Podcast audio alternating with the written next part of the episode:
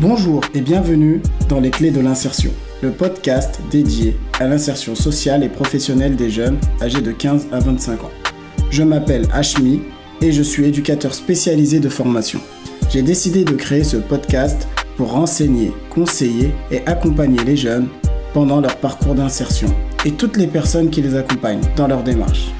Dans les différents épisodes, je vais vous donner des outils, des astuces et vous faire découvrir des actions ou des projets mis en place dans le domaine de l'insertion.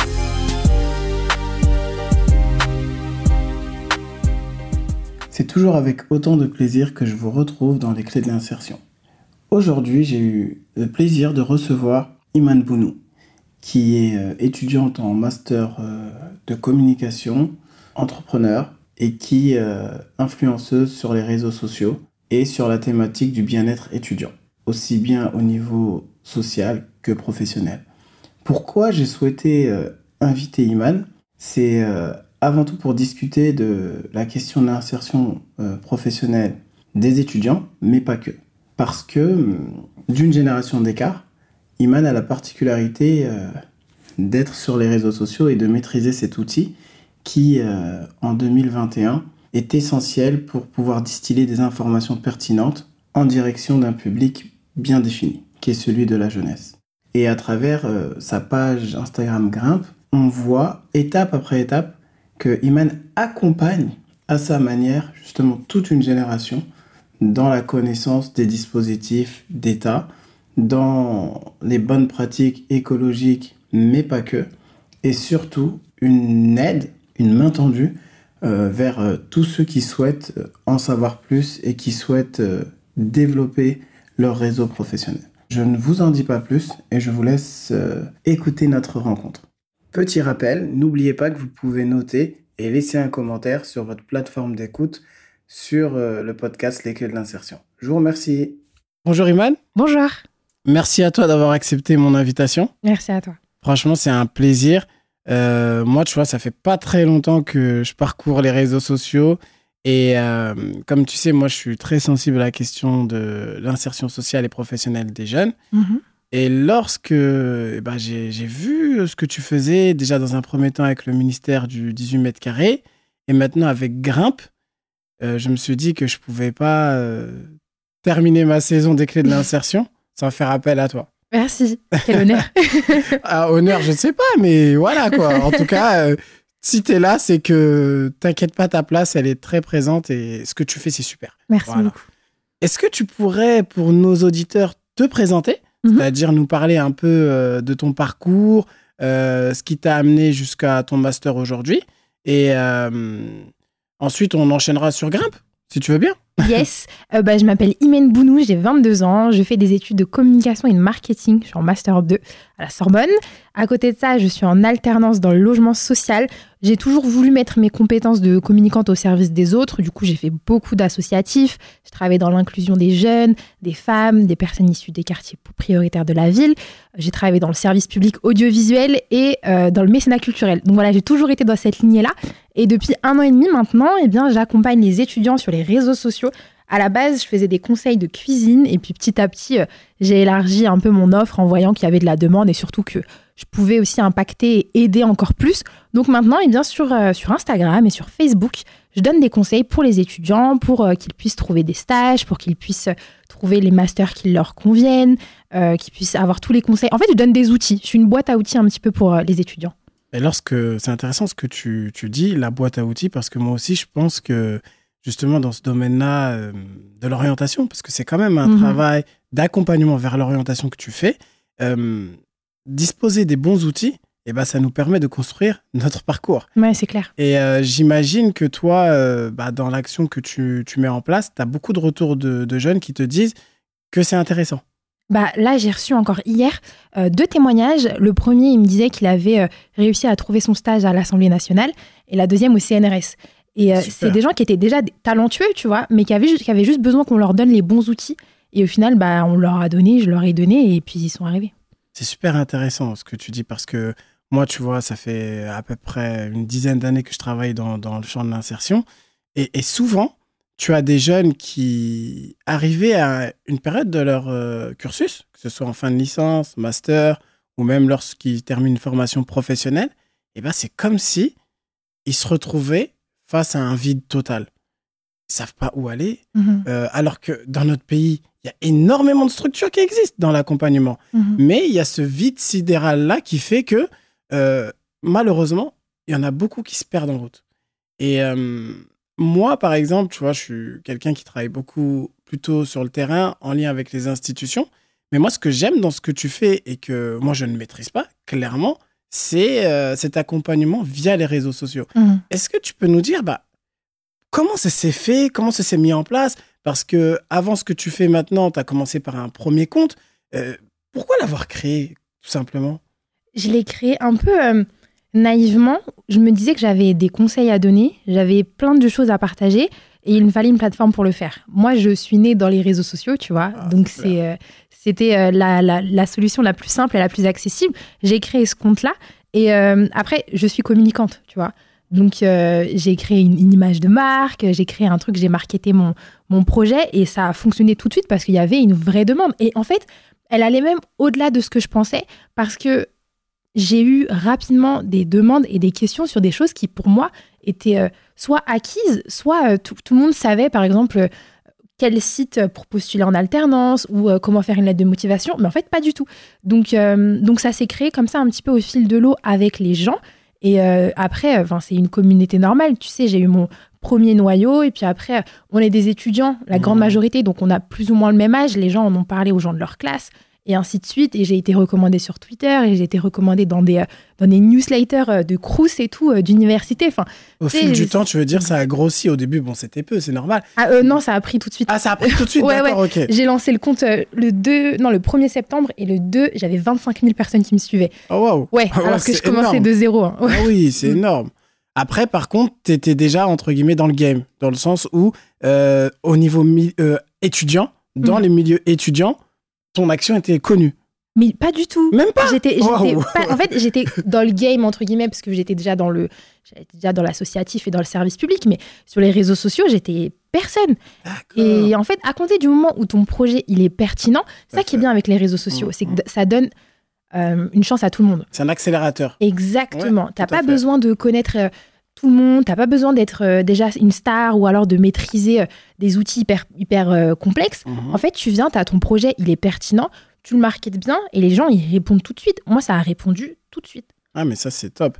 Mais au-delà de. Bah, ça, c'est ta manière qui. Enfin, je veux dire, c'est ton projet qui t'a permis, permis d'atteindre tes objectifs parce qu'ils étaient clairs. Mais euh, tu vois, il y a, entre guillemets, après, c'est ma conception des choses, il y a quand même deux types de jeunes. C'est-à-dire que tu as le jeune qui a les codes, celui qui, tant bien que mal, réussit à passer les étapes de sa scolarité, bac, ensuite BTS ou licence jusqu'au master. C'est-à-dire qu'il connaît cet environnement-là, il sait euh, là où il peut trouver des informations. Tu as aussi ce type de public qui te suit. Mais moi, je, je parle plus d'un second public qui, lui, malheureusement, est hors système. Mhm. Quand je dis hors système, c'est-à-dire c'est quelqu'un qui a bien souvent arrêté l'école avant le bac, euh, qui malheureusement se retrouve dans un parcours d'insertion assez compliqué, euh, qui va à la mission locale ou qui ne connaît pas du tout les institutions. Mhm. Est-ce que tu as ce type de jeune-là quand même qui te suit? Alors moi, étant donné que je m'adresse principalement aux étudiants, je pense que ce... je m'adresse au premier profil, tu vois. Ceux qui sont un petit peu passés par les mailles du filet, tu sais, les 2-3% d'enfants d'ouvriers, etc. Et pas que, hein, parce que j'ai pas que ça, mais euh, malheureusement, ceux qui sont déjà hors système, entre guillemets, À la marche, disons. voilà, à la- ouais, parce que j'aime pas Voilà, ils sont hors pas hors système, non, système, mais ils sont à- à côté. Bah, disons qu'ils- ont pas eu les mêmes chances que les autres et du coup ils ont pas pu pousser au-delà, euh, enfin jusqu'où ils voulaient. Mhm. Euh, bah non, j'arrive pas à les avoir, mais euh, en fait, j'ose espérer que sur le long terme, les gens que j'accompagne maintenant, il y a beaucoup de gens qui sont boursiers, Mhm. il y a beaucoup de gens où euh, bah, c'est les premiers de leur famille à faire des études supérieures, et je me dis que peut-être que eux, ça sera les modèles d'autres jeunes, tu vois, plus tard, et euh, dans leur quartier ou dans leur, euh, dans leur entourage, et, ils arriveront à inspirer euh, ces, ces jeunes-là qui, pour le coup, je pense, ont, ont manqué de modèles ou manqué d'accompagnement. Voilà, parce que hum, pour beaucoup travailler avec ce public-là, c'est un public qui en demande également. Mais euh, là où je trouve l'intérêt avec ce que tu fais, Mhm. euh, Grimpe, parce que parfois, moi, ce que je ressens, c'est que, tu vois, moi, je suis, je suis pas un ancien, mais voilà, j'ai 34 ans. C'est des petits, ils ont 18, 19 ans. Mhm. Euh, après, dans mes équipes, moi, j'ai des animateurs, ils sont plus jeunes. Mais j'ai remarqué que le potentiel des réseaux sociaux, Mhm. je pense que c'est l'outil principal qui peut justement répondre à leurs questions via peut-être Snapchat, je sais pas si tu es Mhm. dessus, Mhm. ou, Grain, ou euh, Insta. Instagram, Mhm. ou, ou Facebook. Facebook moins, mais plus Instagram. Ouais, c'est clair. Et, et peut-être que je pense qu'il y a un truc que, qui, qui, qui pourrait être mis en place. Ah, mais bon, pour ça, moi- c'est hypothétique. Non, mais je suis d'accord avec toi. ça, Les hein. réseaux sociaux, c'est un terrain euh, pour l'action sociale. euh, il est immense en fait, parce que euh, tu l'as cité, il y a des institutions qui existent. Bien sûr. Sauf que la grande majorité du temps, on ne connaît pas les aides qu'elles peuvent nous donner, euh, la mission locale. Tout bête, hein, la garantie jeune, tout le monde la connaît pas. Et euh, les réseaux sociaux, ça peut venir en, en presque média, tu vois, en faisant le lien entre, euh, eh ben, du coup, des jeunes et les institutions Tout à fait. pour euh, être, enfin, pour rendre plus intelligible le propos des institutions et plus le médiatiser et le faire connaître. Donc moi, je pense que c'est là qu'il y a quelque chose à jouer et j'espère qu'un jour les influenceurs qui, enfin, qui sont suivis justement par ces jeunes-là prendront euh, la mesure de, de, de l'importance de, ce- de ce que c'est de, partager de ce, voilà, de l'enjeu de partager de ce genre d'informations qui sont là pour, euh, bah, qui peuvent aider leur public, tu vois, à s'insérer et à s'épanouir scolairement, professionnellement, culturellement. Et tu vois, ce que tu, tu as dit juste avant, c'est super intéressant. Et justement, c'est comme ça que moi, je vois ta, ta, Mhm. ta plateforme sur Instagram Grimpe. C'est une passerelle. Ouais. C'est-à-dire que c'est vraiment une mise en lien. Mhm. D'un côté, tu as un public en demande. De l'autre côté, tu as des associations, tu as des institutions, Mhm. tu as des personnes référentes qui sont en capacité justement de prodiguer des conseils ou tout simplement de répondre à des questions. Et euh, dans cette société actuelle, euh, ce genre de plateforme est, euh, pour moi en tout cas, d'utilité publique. Mm. Parce que euh, très concrètement, ils arrivent à vous arrivez à, à délivrer un, un discours qui peut-être des institutions vont avoir le même, mais qui sont inaudibles. Exactement, exactement. Bah, c'est le. Et moi, j'ai été, hein, j'ai rencontré euh, des, des villes, j'ai rencontré des acteurs associatifs qui, justement, enfin, je travaille avec eux pour faire passer les infos. Quand il y a des distributions alimentaires ou quand il y a une nouvelle aide qui sort, je la partage tout de suite parce qu'il faut.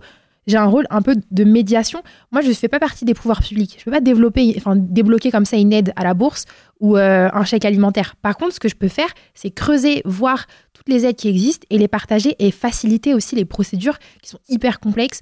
Et euh, voilà, juste un rôle de, de médiation. Ouais, tout à fait. Bah, tu, tu- tu- ce que tu dis, c'est clair. C'est comme euh, avec la garantie jeune qui est un dispositif national et qui est Mhm. ouvert à tous et, euh, et qui a un droit, Ouais, qui, qui ouais. octroie chaque mois 497 euros à un jeune sur un an maximum. Mhm. Et bah, toi, en, ay- en ayant tous ces éléments, lorsque tu vas en parler sur ton compte Instagram, et bah, je pense que tu vas décortiquer chaque étape pour que le jeune, il se dise derrière, ah, mais j'y ai droit. Parce que c'est pas parce que tu as un bac plus 5 que tu n'as pas le droit à la garantie jeune. Non, mais c'est clair. Tu vois, ça, ça c'est des gens, force, ils ne Mhm. savent pas, ils se disent, ah, c'est plutôt pour ceux qui n'ont rien. Non, Mhm. c'est un droit qui t'est ouvert jusqu'à tes 25 ans. Mm. Et puis même, comme c'est les réseaux sociaux, ça se trouve, je vais en parler, et quelqu'un qui connaît dans son entourage bah, un jeune qui n'a pas fait d'études et qui est un peu, voilà, qui est au chômage, etc., il peut lui partager en une seconde et le jeune aura l'information, tu vois. Donc non, c'est un- c'est une force de frappe de fou. Alors, une seconde, comme tu as dit. hein. Mm. Moi, je te dis, je- ça fait pas trop longtemps que je suis sur les réseaux. Non, mais votre travail, il est hyper Ah, important aussi à vous sur le quand- terrain. euh. Quand, quand je, quand, je, quand je suis allé sur les réseaux, je voyais bam, bam, bam, tout ce qui. J'ai dit, waouh, c'est quoi ce délire? Ah Mais comme tu as dit, voilà, vous êtes né dedans, mais c'est top. Euh, Iman, si tu veux bien, je moi j'aimerais bien qu'on reparte un peu à hum, tes origines scolaires. Mm. euh, parce que bien souvent, eh ben, on a des anecdotes, on a connu des péripéties, euh, des choix d'orientation. Euh, pour toi, comment ça s'est passé? C'est-à-dire jusqu'à ton arrivée là, à ton, à ton master de communication, ça a été linéaire?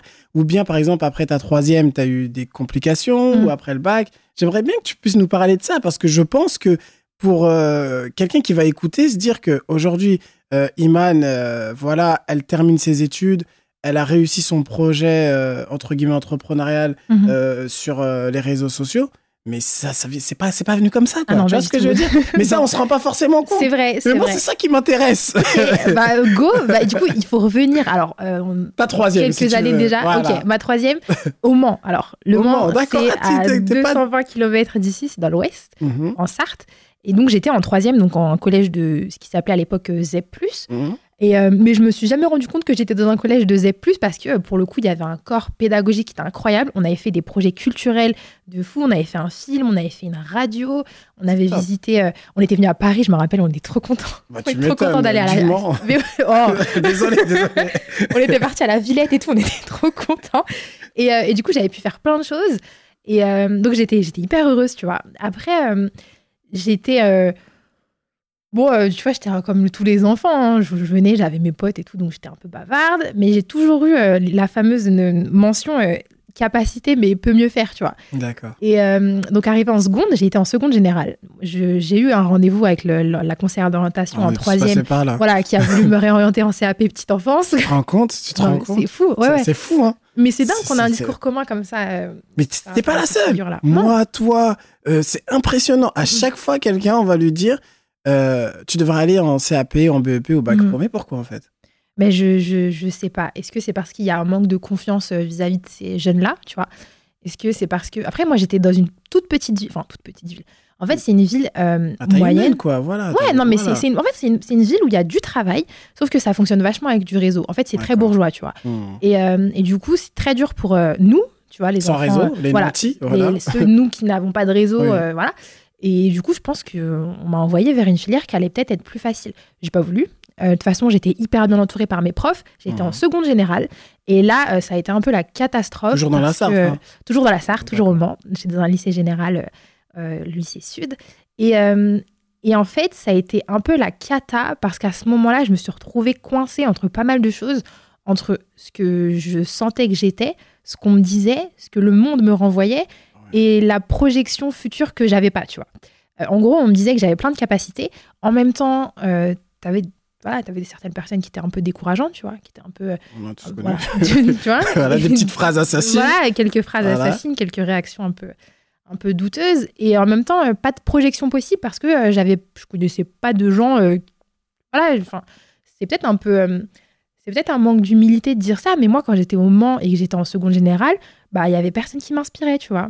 J'ai- Un manque J'avais pas d'humilité, c'est une réalité. j'avais pas de modèle. Ouais. Et en fait, ça, ça peut peut-être paraître un peu anecdotique comme ça, mais tu peux pas imaginer quelque chose que tu vois pas. Et, euh, et La du coup, visualisation, c'est important. Exactement. Et, euh, et du coup, j'avais toutes ces capacités-là, je savais pas quoi en faire, donc je me suis dit que j'allais en- rien en faire. Donc j'ai arrêté de travailler à l'école. Je travaillais que dans les notes, enfin dans les matières qui me plaisaient, en histoire. En mode automatique, tu veux dire. T'avais appuyé sur le bouton. Je me suis dit, bah c'est bon, je laisse tomber. Je- pour aller où? Enfin, En fait, je sentais. En plus, j'étais dans un lycée très particulier parce que c'était un peu le lycée euh, euh, des parias, tu vois. On avait, on avait de super profs et c'est eux qui m'ont sauvé la vie. Et, et d'autres qui étaient un peu là. Enfin, qui étaient par défaut, tu vois, et tu sentais le- parfois le mépris, tu sentais parfois le, la, ouais, le manque de, de confiance et tout. J'étais pas à l'aise, tu vois. Et donc, euh, j'étais, euh, je m'épanouissais que dans les matières que je voulais et avec des profs qui me faisaient confiance. Et euh, bah, arrivé à la fin de l'année, j'ai voulu me réorienter en L, enfin faire une, Mmh, première L. ouais. Et j'ai bah, j'ai pu le faire parce que mon prof de français, mon prof d'histoire et mon directeur adjoint, du coup, qui, qui me suivait, ont fait en sorte que je quitte le lycée parce que euh, j'allais pas m'en sortir en fait dans ce lycée-là Ah, parce que j'étais pas j'étais pas au bon endroit et, euh, et du coup euh, bah, ils ont tout fait pour que je puisse aller dans un lycée qui était privé. Moi je suis partisane de l'école publique hein, mais euh, pour le coup euh, le lycée privé Ouais, quand allait même. me cadrer et allait me mettre dans un environnement qui n'était pas forcément le mien, euh, puisque c'était un lycée privé catholique, etc., avec des gens euh, qui ne venaient même pas du Mans à la base. Beaucoup venaient un peu des petites villes et tout. Ah, des petits villages autour. voilà, et avec des grosses maisons, des grosses Ouais, villas et tout. Bref. Et du coup, ils m'ont envoyé là-bas. Et euh, à ce moment-là, en fait, j'ai La senti. transition, elle devait être violente, non? Bah, pour moi, non. Ou, ou c'est fait euh, au fil du temps Je veux Ça, dire. euh, moi, moi, je suis arrivée tranquille. hein. Franchement, je suis arrivée avec mon petit sac à dos et, et j'avais pas le droit à l'erreur parce qu'ils m'ont fait confiance. Mais vraiment, je suis arrivée comme ça. C'est plus pour euh, le, le lycée où ça a été.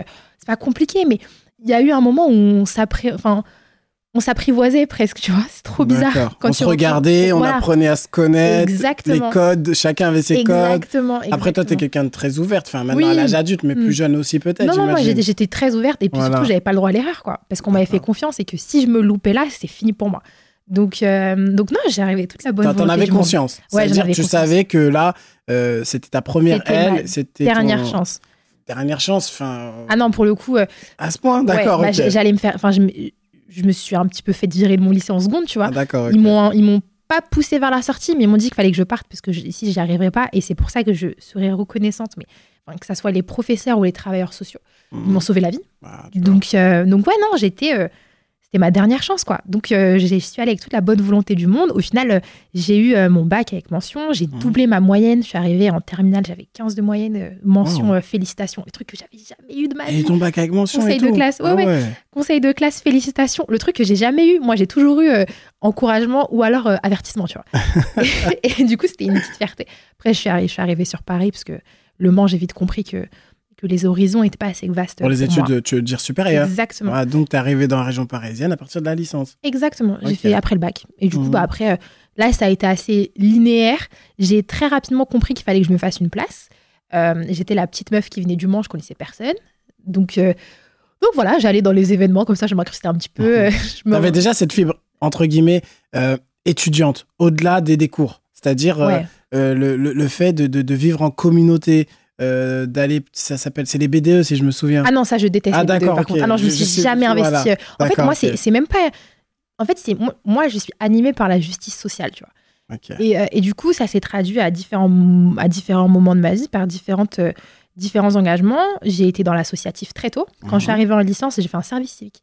Et ça, c'est une super Ah, opportunité. franchement, j'aurais pu le faire à mon époque, ça n'existait pas, je l'aurais fait. Ah, mais c'est trop bien. top. Déjà, ça t'inscrit, euh, ça te donne une expérience professionnelle. Exactement. Ça t'inscrit dans le domaine euh, bah, du volontariat. C'est un volontariat à la Ah, mais base. c'est hyper euh, valorisant, même pour soi, de se rendre utile, un peu de de sous. s'engager. Ouais, ouais. c'est top, franchement.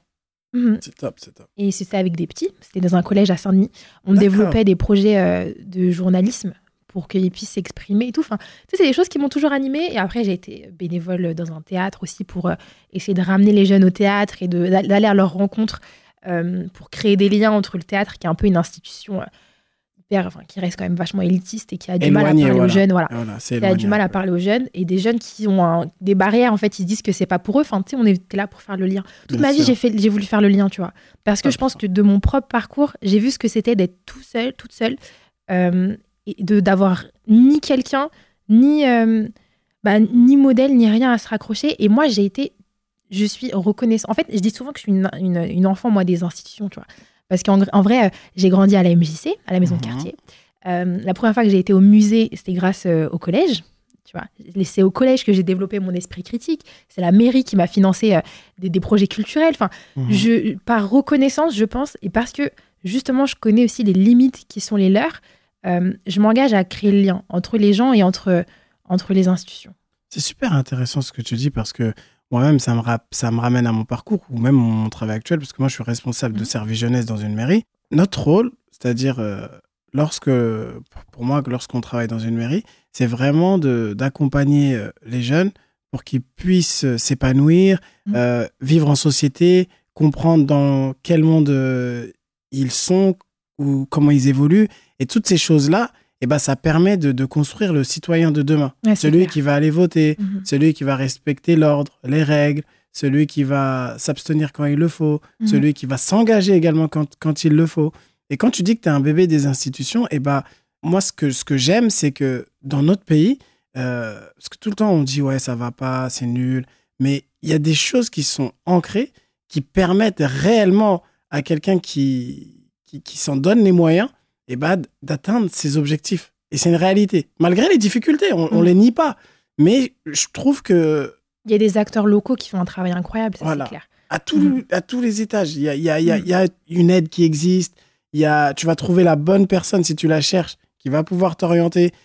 Après, comme tu as dit, en fait, ce que tu as dit avec l'école, c'est, ça résume bien ce qui se passe un peu dans notre société. Tu vas tomber sur un prof qui va être là pour t'accompagner, pour t'aider, qui va être un passeur. Mhm. Tu vas tomber sur un autre prof qui va être là plutôt pour te saquer, qui Mhm. va être là plutôt pour euh, t'enfoncer. Mhm. Et ça montre un peu la...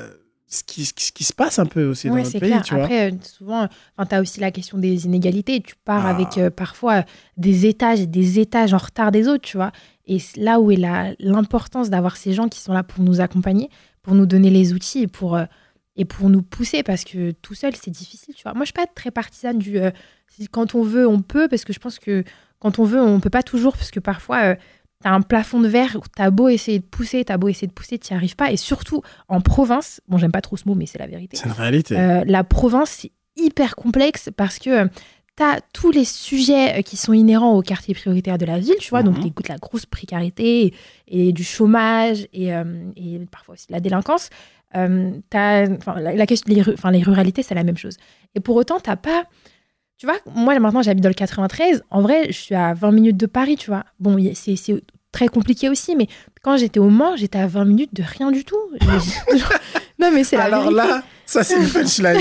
J'étais Ah ça 20 je vais la sortir celle-là. À 20 minutes de rien du tout. Non, mais c'est vrai. Et, et- et j'avais beau, même pour le stage de troisième, je me rappelle, euh, le stage de troisième, moi je trouve ça dans l'idée, c'est génial, tu vois. Mais quand tu es dans une petite ville comme ça où ça se fait vraiment que par réseau, mais en fait, euh, mon stage de troisième, c'est mon père qui me l'a trouvé parce qu'il avait un pote qui était médecin. Je l'ai fait dans un truc de radiologie, mais ça Mhm. m'intéressait pas, tu vois. Ouais. Donc, euh, donc ouais, là, là, quand tu es dans un quartier et qui n'était pas en région parisienne, c'est hyper dur.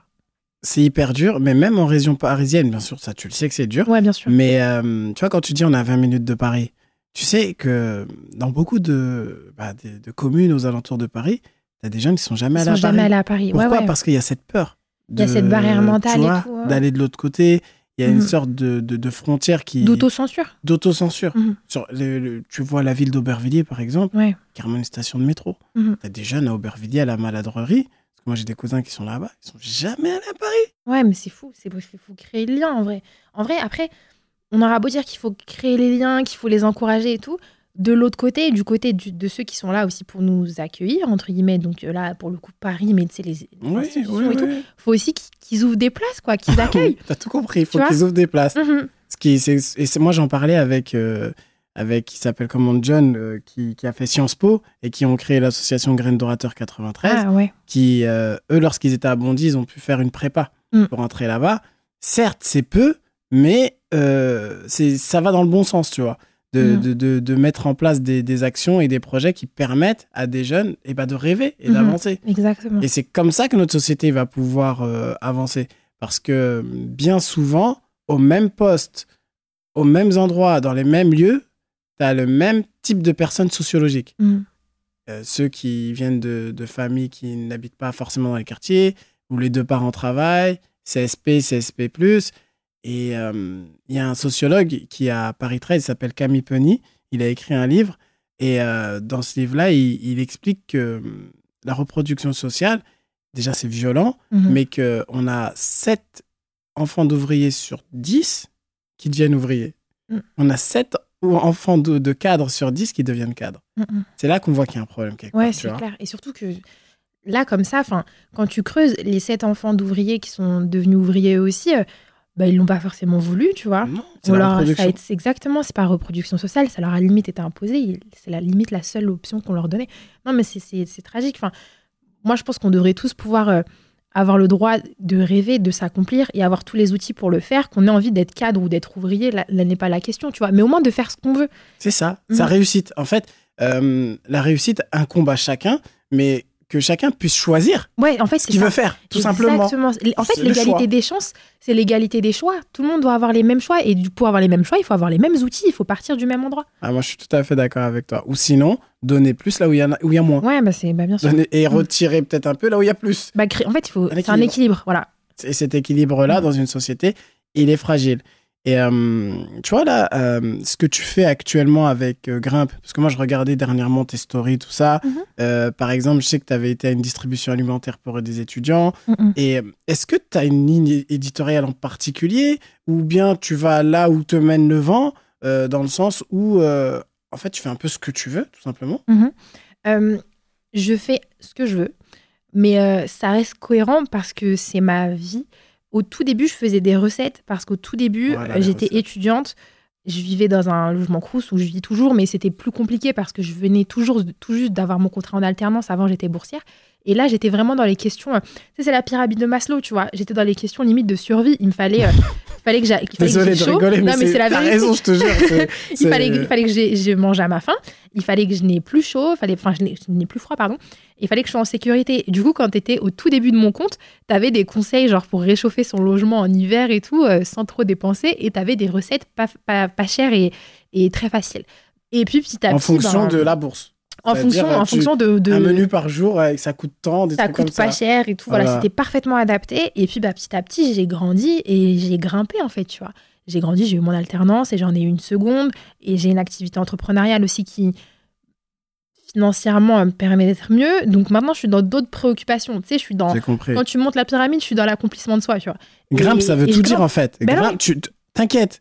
Crois en toi, Et continue, accroche-toi Et et grimpe. voilà. Exact. Et c'est ça, accroche-toi en fait. C'est ce que je veux dire. Et c'est la ligne éditoriale de mon compte. C'est un truc qui, que je veux inscrire dans une dynamique qui est une ascension, tu vois.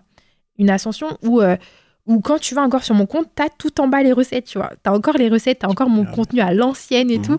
Et, euh, et comme ça, si tu y viens dès maintenant, eh bien, t'as tout. Et plus tu, plus tu défiles vers mes posts qui sont les plus récents, plus t'as des thématiques qui sont plus dans le, la projection.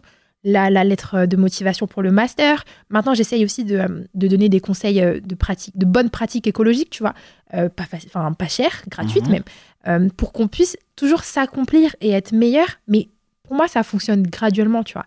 Et c'est, ça a été ma vie. Donc, c'est ça ma ligne éditoriale, c'est ma vie. Ah, franchement, c'est c'est top comment tu me l'expliques? Parce que moi, tu vois, je l'avais pas compris. Mhm. Mais en fait, je me rends compte que.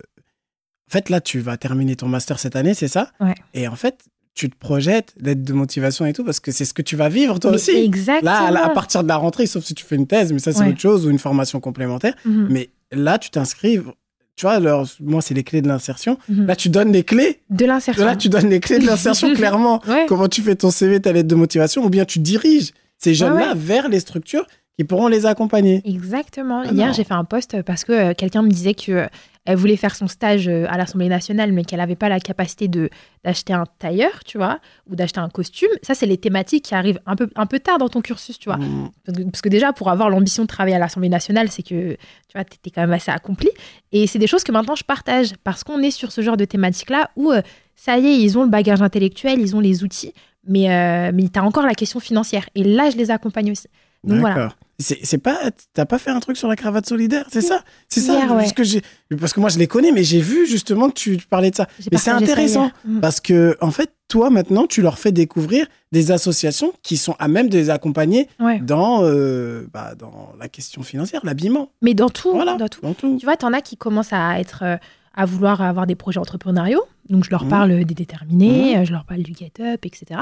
Et, euh, et ça, c'est des initiatives qui sont hyper bien et qui sont pas forcément très connues de tous, tu vois. Je Et du coup, bah, j'essaye aussi de, de faire le relais parce que je pense que c'est hyper important que tout le monde connaisse euh, le travail de ces assos. C'est important parce que c'est un vrai travail d'utilité publique. Ah, mais c'est clair. comme le tien, comme le tien. Et euh, ça, j'en suis convaincu euh, parce que moi, je dis souvent que tout à l'heure, tu as dit que tu n'étais pas d'accord, mais on a, chacun a son point de vue. Moi, Mm. je pense que quand on veut, on peut. Il faut se donner les moyens. Mais se donner les moyens, ça ne veut pas dire que euh, le plein de fond de verre n'existe pas. Ça Mhm. ne veut pas dire qu'il n'y a pas des choses qui sont, entre guillemets, préétablies.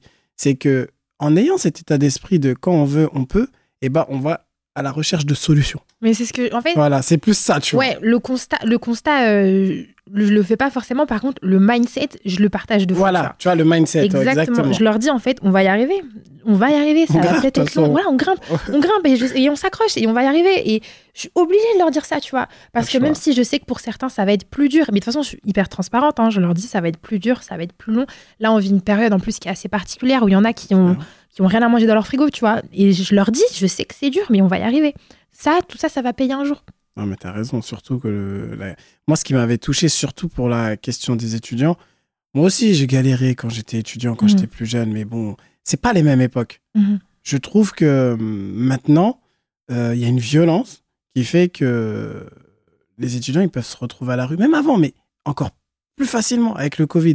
Parce que, tu vois, avant, il y avait cette possibilité de faire des petits boulots, de faire, de donner des, des- de faire de l'aide aux devoirs. Mais là, j'ai l'impression que Bah, c'est une spirale, que- tu vois, c'est Ouais. c'est sans fin. le fait qu'il n'y ait plus de job étudiant, les jobs étudiants, c'est où? C'est au cinéma, c'est au resto, tout ça, c'est fermé.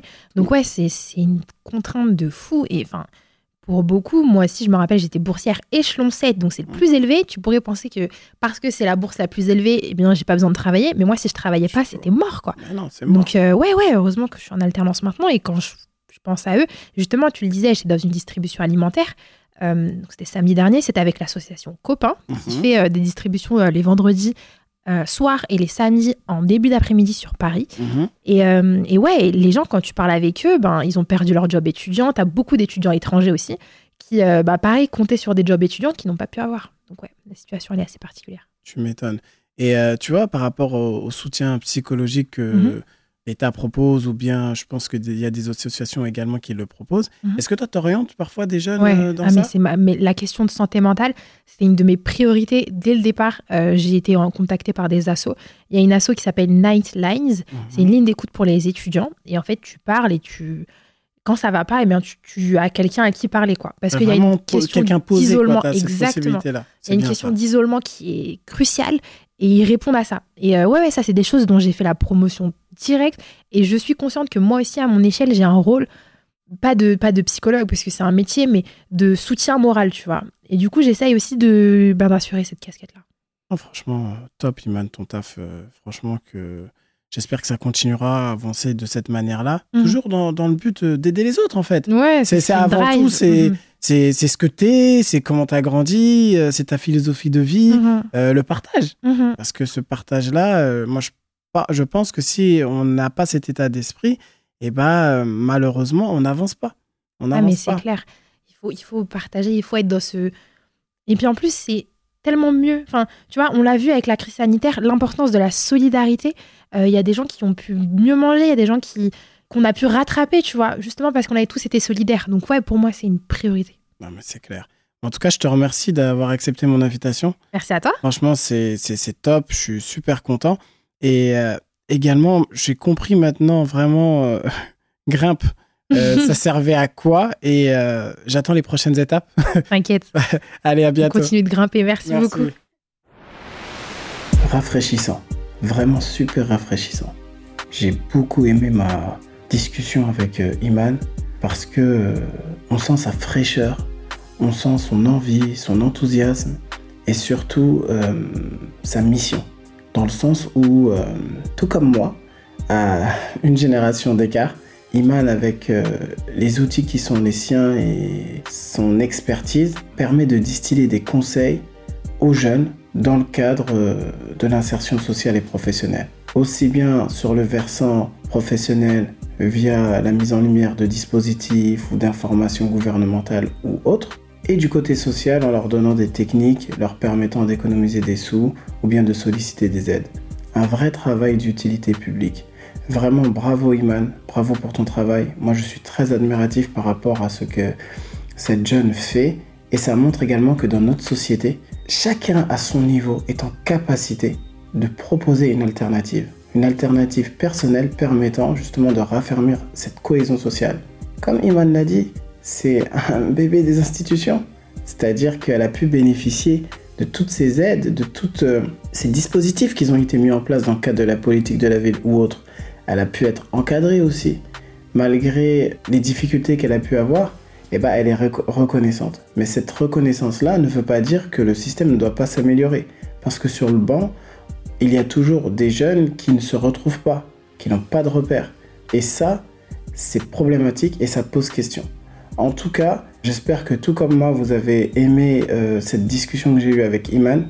N'hésitez pas à le partager autour de vous parce que franchement, ça vaut le détour. Je vous invite à aller sur sa page Instagram Grimpe parce qu'elle fait un travail immense et euh, je suis en totale admiration.